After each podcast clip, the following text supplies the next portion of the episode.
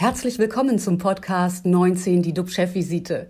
DUB-Unternehmerverleger Jens de Boer und der Chef der Essener Uniklinik, Professor Jochen Werner, reden Tacheles über Corona, Medizin und Wirtschaft. Immer 19 Minuten, immer mit einem Gast. Herzlich willkommen zur Chefvisite. Unser Thema heute, Omnicom kommt, wann kommt der Lockdown? Wie immer mit an Bord mein Kollege und Experte Professor Dr. Jochen Werner, Chef der Uniklinik in Essen. Schönen guten Tag, moin, moin, lieber Jochen. Ein herzliches Willkommen in die Runde. Mein Name ist Jens de Boer. Ich leite den Medienverbund Chefvisite. Lockdown. Das Wort nimmt zwar noch kein Politiker in den Mund, aber er wird kommen. Das pfeifen die berühmten Spatzen von den Dächern. Wirtschaftsminister Robert Habeck spricht heute Morgen von verschärften Maßnahmen und FFP2-Pflicht und beruft sich auf den neuen Krisenstab der Bundesregierung. NRW-Ministerpräsident Hendrik Wüst sagt alle großen Silvesterpartys ab. Morgen treffen sich Bund und Länder und beraten über Maßnahmen. Nach Weihnachten werden wir das Land wohl dicht machen. Reicht das gegen Omnicom? Wie kommen wir langfristig aus der Pandemie? Darüber sprechen wir heute mit der Virologin und Unternehmerin Professor Helga Rübsam-Schäf. Herzlich willkommen, Frau Rübsam-Schäf. Schön, dass Sie dabei sind. Guten Tag. Bevor wir beide darüber reden, ähm, kurz zu dir, lieber Jochen, nach Essen. Wenn du nach Großbritannien schaust, da gehen die Infektionszahlen steil nach oben. Wird dir da schon etwas äh, mulmig? Und äh, der grünen Gesundheitspolitiker Janosch Damm fürchtet Personalengpässe in den Kliniken. Teilst du diese Einschätzung? Also nach heutigem Stand ist es ja so, dass wir davon ausgehen, dass wenn die Menschen inzwischen dann dreifach geimpft sind, geboostert sind, dass schon ein hoher Impfschutz besteht. Und bei uns an der Essener Uniklinik ist es so, wir haben eine sehr hohe Impfquote und äh, in der Zwischenzeit und spätestens in den nächsten wenigen zwei, drei Wochen sind nahezu alle Mitarbeitenden bei uns dann auch dreifach geimpft. Und deswegen habe ich für unseren Betrieb nicht so viel Sorge, aber es wird natürlich zu Personalausfällen kommen. Ich bin auch gespannt, was mit Grippe passieren wird im Januar, Februar, denn die ist ja auch bei uns bis jetzt nur sporadisch angekommen. Letztes Jahr ist sie ausgefallen. Auch das kann noch wieder eine Situation verschärfen und deswegen nehme ich diese Hinweise wirklich schon sehr ernst. Frau Rübsam-Schäf, London hat den Katastrophenfall ausgerufen. Die Niederlande sind schon im Lockdown. Werden wir den Nachbarländern folgen müssen, damit wir uns nicht in zwei, drei Wochen wieder mitten in einem großen Schlamassel befinden? Sagen wir so, noch haben wir relativ stabile Infektionszahlen, aber wie die beiden Länder gezeigt haben, wenn Omikron erstmal sich etwas ausgebreitet hat, geht es sehr, sehr schnell nach oben. Und ich denke, man muss die Situation beobachten. Ich fürchte aber, man wird um verschärfte Maßnahmen nicht rumkommen. Was wären das denn für Maßnahmen, die wir einführen müssten?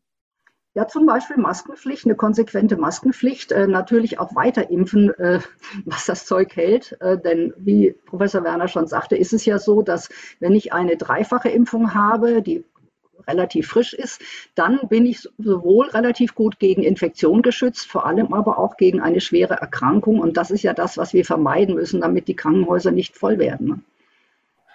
Jochen, wenn wir eine, eine mathematische Gleichung aufmachen, das heißt, es gibt Millionen Impfverweigerer, Leute, die noch nicht geimpft sind, dann nimmt der Impfschutz nach der zweiten Impfung auch stärker ab. Jetzt kommt Omnicom. Ist es dann nicht eigentlich sicher, dass wir quasi wieder wie vor einem Jahr an der gleichen Stelle stehen und um uns zu retten, eigentlich einen harten Lockdown brauchen? Also ich bin ganz sicher, dass die Krankenhäuser wieder deutlich belastet werden. Wir haben ja im Moment äh, auch natürlich in unterschiedlichen Regionen Deutschlands unterschiedliche Belastungen, aber ähm, das wird wieder zunehmen. Wir haben dazu einfach noch zu viele ungeimpfte, vor allem dann eben Erwachsene ähm, bei uns in Deutschland und von denen wird zwangsläufig ein Teil ins Krankenhaus kommen. Und ähm, die kriegen wir jetzt nicht im Moment alle durchgeimpft, ähm, auch wenn sich alle noch so schnell Mühe geben und die Bereitschaft vielleicht sogar ganz hoch äh, sein sollte. Ähm, von denen werden eine ganze Reihe ins Krankenhaus kommen, die werden das System belasten und leider dann eben nicht nur das Thema Covid-Patienten betreffen, sondern vor allem die ganzen anderen Kranken. Das sind ja die, um die ich immer rede, die Krebskranken, die Herzkranken, die neurologisch Kranken. Das wird das Problem werden. Ähm, die haben dann eine Störung in deren Versorgung. Und um das zu durchbrechen, ist die einzige Möglichkeit, die Kontakte zu reduzieren, wieder darauf zu achten, dass die Masken, FFP2-Masken dann in Innenräumen getragen werden und so. Es wiederholt sich, aber wir gehen ja nicht unvorbereitet da rein. Wir wissen ja, wie es funktioniert. Das haben wir ja schon bei der ersten Welle quasi erlebt. Und deswegen, ja, man muss aus dem Gelernten lernen. Das heißt also dann wieder, dass, die, äh, dass der Einzelhandel, die Gaststätten, dass die sich darauf vorbereiten sollten, dass sie im Januar geschlossen sind? Also aus meiner Sicht ist es so, dass wir ähm, differenzieren könnten zwischen den Geboosterten und also den vollständig immunisiert, Immunisierten und den unvollständig Immunisierten.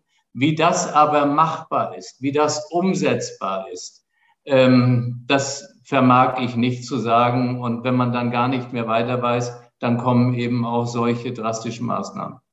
Also ich glaube schon auch, dass Sie da recht haben. Man könnte differenzieren und natürlich, wenn man diese App hat oder auch im, im Pass, äh, im Impfpass eingetragen ist, dreimal geimpft, ist das schon nachvollziehbar. Aber es ist auch eine Frage, ob das politisch so gewollt ist. Mhm. Also im Prinzip für alle, die nicht geboostert sind, würde es oder glaubt man, dass es einen Lockdown geben könnte, dass sie zu Hause bleiben. Das wäre eine, eine Empfehlung. Ja, es sei denn, und ich meine, es kommen wieder die Medikamente ins Spiel, man hat genügend Antikörper, die auch gegen ähm, das Omikron-Virus noch funktionieren. Ich weiß nicht, welche Antikörper Ihnen in der Klinik zur Verfügung stehen, da gibt es ja einige. Ähm, und das andere ist eben die neuen Medikamente, die als Tablette genommen werden können, das äh, Molnupiravir und das Paxlovid von Pfizer. Ähm, und da weiß ich, dass die EMA, also die European Medicines Agency, die hat schon eine Empfehlung zur Zulassung ausgesprochen, sodass ich in den nächsten Tagen und Wochen eigentlich erwarten würde, dass einige europäische Länder jetzt auch die Zulassung erteilen. UK hat zum Beispiel Molnupiravir bereits vor zwei Wochen oder drei Wochen sogar äh, zugelassen. Also ich denke, die Zulassungen kommen bald. Wann die Medikamente nun auch wirklich dem Arzt zur Verfügung stehen, dass er sie einsetzen kann, und die sollen ja ganz früh genommen werden, also innerhalb fünf Tagen äh, nach der Infektion spätestens, äh, das muss man halt abwarten. Aber ich würde mir schon erwarten, dass die auch auf das Infektionsgeschehen einen deutlichen Einfluss haben könnten. Siehst du das auch so, Jochen, dass die Medikamente uns helfen, ja, also ich glaube, das ist ein ganz wesentlicher Weg, den wir hier gehen könnten. Wir haben die Antikörper, ähm, das haben wir gerade gehört. Unser Chefinfektiologe, äh, der Professor Witzke, der ähm, ist ja sehr, sehr positiv auch mit den Erfolgen, die er erzielen konnte, über die Antikörpergabe. Nur, jetzt kommt so ein bisschen Zweifel auf, wie geht es mit dem Omikron? Helfen die da ausreichend? Und das Problem ist, die Patientin, der Patient kommt zu uns und man müsste dann quasi differenzieren, ja, ist das Omikron oder nicht? Das ist heute noch nicht so einfach. Wenn dann die Situation wie in Großbritannien ist, wo fast alle wieder Omikron haben, da weiß man, man hat ein funktionierendes Medikament oder auch nicht. Aber Frau Professor Rübsam-Schäf hat für mich einen ganz wesentlichen Punkt angesprochen. Das sind diese oral äh, zu gebenden Antikörper. Und damit könnte man doch im Grunde auch die Infektionsketten unterbrechen. Oder wie, wie sehen Sie das? Ja, also da muss ich zunächst mal sagen, also diese oralen Medikamente sind keine Antikörper. Entschuldigung, das, ja. Das ja. ist ja das Gute bei denen. Das sind kleine chemische Moleküle, die gegen Enzyme von dem Virus wirken und damit an einer anderen Stelle angreifen als die Antikörper, die ja wieder an dem Spike Protein angreifen und gegen Spike äh, macht ja das Virus ständig Mutation oder in Spike-Protein macht das Virus ständig Mutationen, um der Impfung davon zu laufen. Nicht? Und damit läuft es auch den Antikörpern davon. Bei den kleinen Molekülen, wie gesagt, sind es völlig andere Angriffsziele im Virus. Ähm, ich kenne noch keine Labordaten, aber die müssen in den nächsten Tagen kommen, äh, dass eben auch diese Medikamente gegen Omikron wirken. Ähm, das muss eigentlich theoretisch so sein. Ähm, und es gibt aber schon Daten aus Löwen, äh, von der Uni äh, Löwen, wo man Hamster mit Virus infiziert hat und hat die dann behandelt. Und die Tiere, und hat dann die Tiere, also die unbehandelten bzw. die behandelten Tiere in Käfige gesetzt und uninfizierte Tiere dazugesetzt und die behandelten Tiere haben die Infektion nicht weitergegeben an die, äh, an die unifizierten Tiere. Und daraus schließe ich, dass wir schon auch, was die Übertragung des Virus betrifft, durch diese Medikamente einen Effekt erwarten können. Mhm. Können Sie das mal aufklären? Also es gibt auf der einen Seite Medikamente, die man bekommt, wenn man Covid hat. Das heißt, man geht in die Klinik und lässt sich dann, bekommt dann ein Medikament, dass der Verlauf nicht so schwierig ist. Und wir reden jetzt nochmal über Medikamente, die man möglicherweise gleich am Anfang bekommt als Prophylaxe. Oder äh, was sind das für Medikamente, die Sie jetzt gerade ins Spiel bringen? Also das sind Medikamente, die man so früh wie möglich nehmen soll. Man muss ja wissen, dass sagen wir, die Vermehrung des Virus in dem Patienten über 14 Tage erfolgt und danach ist kaum noch Virus da. Nach den 14 Tagen hat sich aber entschieden, ob er einen schweren Verlauf hat. Und wenn er diesen schweren Verlauf hat, dann nützt eine Behandlung gegen das Virus kaum noch. Da muss man gegen die überschießende Immunreaktion behandeln. Man muss gegen die Gerinnungsstörung behandeln etc. Das weiß der Professor Werner sicherlich viel besser als ich.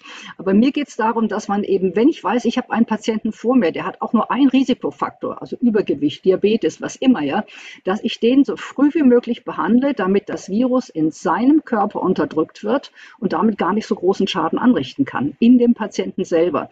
Und wie gesagt, wenn ich das Virus unterdrücke, und da gibt es Daten von dem Paxlovid, also um Faktor 10 geht es dann runter, wenn ich behandle, dann bin ich eben eben auch weniger infektiös für meine Umgebung. Das ist die Idee dahinter. Sprechen wir dann von einem Medikament, das ich wie Aspirin nehmen kann, also auch in der Hausapotheke haben kann, weil ich weiß, ich bin möglicherweise gehört zu den Gruppen, die, die äh, ja, Schwierigkeiten bekommen? Oder Was? spreche ich davon, dass ich zu einem Arzt gehen muss und der gibt mir dann irgendwo das Medikament, weil ich mich unwohl fühle, weil der Test sozusagen, den ich gemacht habe, positiv war? Also ich gehe mal davon aus, dass die Medikamente von Ärzten verschrieben werden müssen, dass man die nicht einfach äh, irgendwo in der Drogerie kaufen kann. Äh, Nebenwirkungen sind äh, Übelkeit, ähm, also relativ leichte Sachen, ähm, die nicht, nicht so dramatisch sind. Deswegen glaube ich eben auch, ein Patient kann dieses Medikament zu Hause nehmen, wenn er in Quarantäne ist. Aber sicherlich glaube ich schon, dass man irgendwie eine, eine Verbindung zu einer ärztlichen Stelle haben muss, wo dann im Zweifelsfall der Patient auch mal anrufen kann und sich einen Rat holen kann. Also es wird zunächst mal schon, glaube ich, verschrieben werden müssen. Ob jetzt Patienten, von denen man weiß, sie haben mehr als einen Risikofaktor oder sehr alte Menschen, ob die das Medikament zu Hause haben sollten und dann, um selber entscheiden zu können, wann sie es nehmen, da bin ich ein bisschen skeptisch. Ich glaube schon, dass man da noch einen ärztlichen Rat dazwischen drin haben sollte. Jochen, siehst du denn ähm, da oder bist du zufrieden mit der Arbeit der Pharmaindustrie, jetzt äh, mit Medikamenten um die Ecke zu kommen? Ist das sozusagen äh, positiv oder dauert das noch zu lange, weil man sagt, Mensch, da hätte doch viel früher schon was kommen können? Also ich kann zur Dauer nichts sagen. Ich kann nur sagen, dass wann immer ich Frau Rübsam-Schäf in irgendwelchen äh, Fernsehauftritten oder so gesehen habe, sie hat immer wieder darauf hingewiesen, dass wir uns um die Therapie kümmern müssen, um die frühzeitige Therapie. Und diese Varianten zeigen es doch. Es wird doch auch nach Omikron die nächste Variante wahrscheinlich geben. Und wir sitzen dann vielleicht wieder da bestürzt. Und wenn man dann aber solche Medikamente zu Hause hat, dann oder eben vom Arzt rezeptiert bekäme, das wäre eben mit diesem Hinweis, die Infektionsketten können unterbrochen werden, ein, ein Riesenschritt finde ich. Das, was ich nicht beurteilen kann, ist, dauert das jetzt zu lange, Frau Rübsam-Schäf? Ist das für Sie sonst von der Entwicklung her alles normal in der Zeit? Oder warum tun sich vielleicht Pharmaunternehmen auch schwer mit solchen Entwicklungen? Also normalerweise ein neues antivirales Medikament zu machen, äh, braucht Jahre. Was man hier getan hat, äh, Molnupiravir war gegen ein anderes Virus entwickelt worden und man hat dann getestet, ob es auch gegen äh, Corona funktioniert. Antwort ja. Und dann musste man natürlich noch die klinischen Studien machen, die gerade jetzt erst abgeschlossen sind. Schneller geht es einfach nicht. Also ohne klinische Studien können Sie auch keine Zulassung beantragen. Und das Paxlovid, das ist ganz interessant. Ähm, das ist ja von Pfizer, also der Firma, die unter anderem den BioNTech-Impfstoff herstellt. Ähm, die hatten äh, im Jahr 2002, 2003, als das erste SARS-Coronavirus diese kleine Epidemie gemacht hat, eine Forschung begonnen an einem Eiweiß, einer Protease von äh, Coronavirus und hatten gegen das erste SARS-Coronavirus, gegen dessen Enzym äh, eben ein Medikament. Das haben sie jetzt auch getestet und siehe da, es hat funktioniert gegen Corona. Sie haben es, also gegen das zweite Coronavirus. Sie haben es aber noch optimiert. Das heißt, das ist jetzt also schon ein wirklich neues Medikament. Und äh, da sieht man eben, dass wenn man da konsequent rangeht, dass man in relativ kurzer Zeit auch Optimierungen schafft und Verbesserungen von diesen Medikamenten. Und ich denke, wir müssen einfach viel, viel mehr in die Medikamentenentwicklung investieren, auch in die Forschung nach neuen Medikamenten. Denn langfristig wird man wahrscheinlich auch bei Corona Medikamente kombinieren müssen, wie man es bei HIV hat. Nicht? Also wir versuchen ja auch den Medikamenten auszuweichen und ob wir mit einem einzigen Medikament, gut, man muss es nur fünf Tage geben, in der Zeit entwickeln sich vielleicht die Resistenzen nicht so schnell, aber ob wir mit einem einzigen Medikament hinkommen, darauf würde ich jetzt mal nicht bauen, damit würde ich nicht rechnen. Und deswegen wäre es eben gut, wir hätten mehrere Medikamente, die wir kombinieren können. Worauf können wir uns in, der Zukunft einstellen? Werden Medikamente wichtiger oder wird die Impfung wichtig bleiben? Gibt es da sozusagen einen Wachwechsel? Ich glaube, man wird beides brauchen. Also wenn Sie mal nach HIV gucken, bei HIV gibt es ja bis heute keinen Impfstoff. Es war einfach nicht möglich, einen Impfstoff zu machen. Ähm, da haben wir das Virus sehr gut mit einem Medikamentencocktail, also mit einer Mischung von zwei oder drei Medikamenten in den Griff gekriegt. Bei Corona war ein Impfstoff ganz offensichtlich sehr schnell und sehr effektiv machbar, aber das Virus läuft uns weg. Ich glaube, man wird schon sinnvollerweise beide Verteidigungsschienen sozusagen gegen das Virus weiterfahren müssen und jetzt nicht den Impfstoff einmotten oder zu sagen, ich mache bei den Medikamenten nicht mehr weiter. Wenn man beides hat, glaube ich, kann man wesentlich effektiver, vor allen Dingen eben auch vermeiden, dass die Patienten erst in den Krankenhäusern ankommen. Vielen Dank für Ihre Insights, Frau Rübsame-Schäf. Und auch vielen Dank dir, lieber Jochen, für deine Einschätzung. Für heute ist unsere Sendung äh, wieder vorbei. Aber wir sind morgen wieder für Sie da und äh, halten Sie auf dem Laufenden. Vielen Dank und äh, Tschüss Hallo. aus Hamburg. Das war 19 die DUB-Chefvisite als Podcast. Die Videos dazu gibt es auf watz.de und auf dub-magazin.de.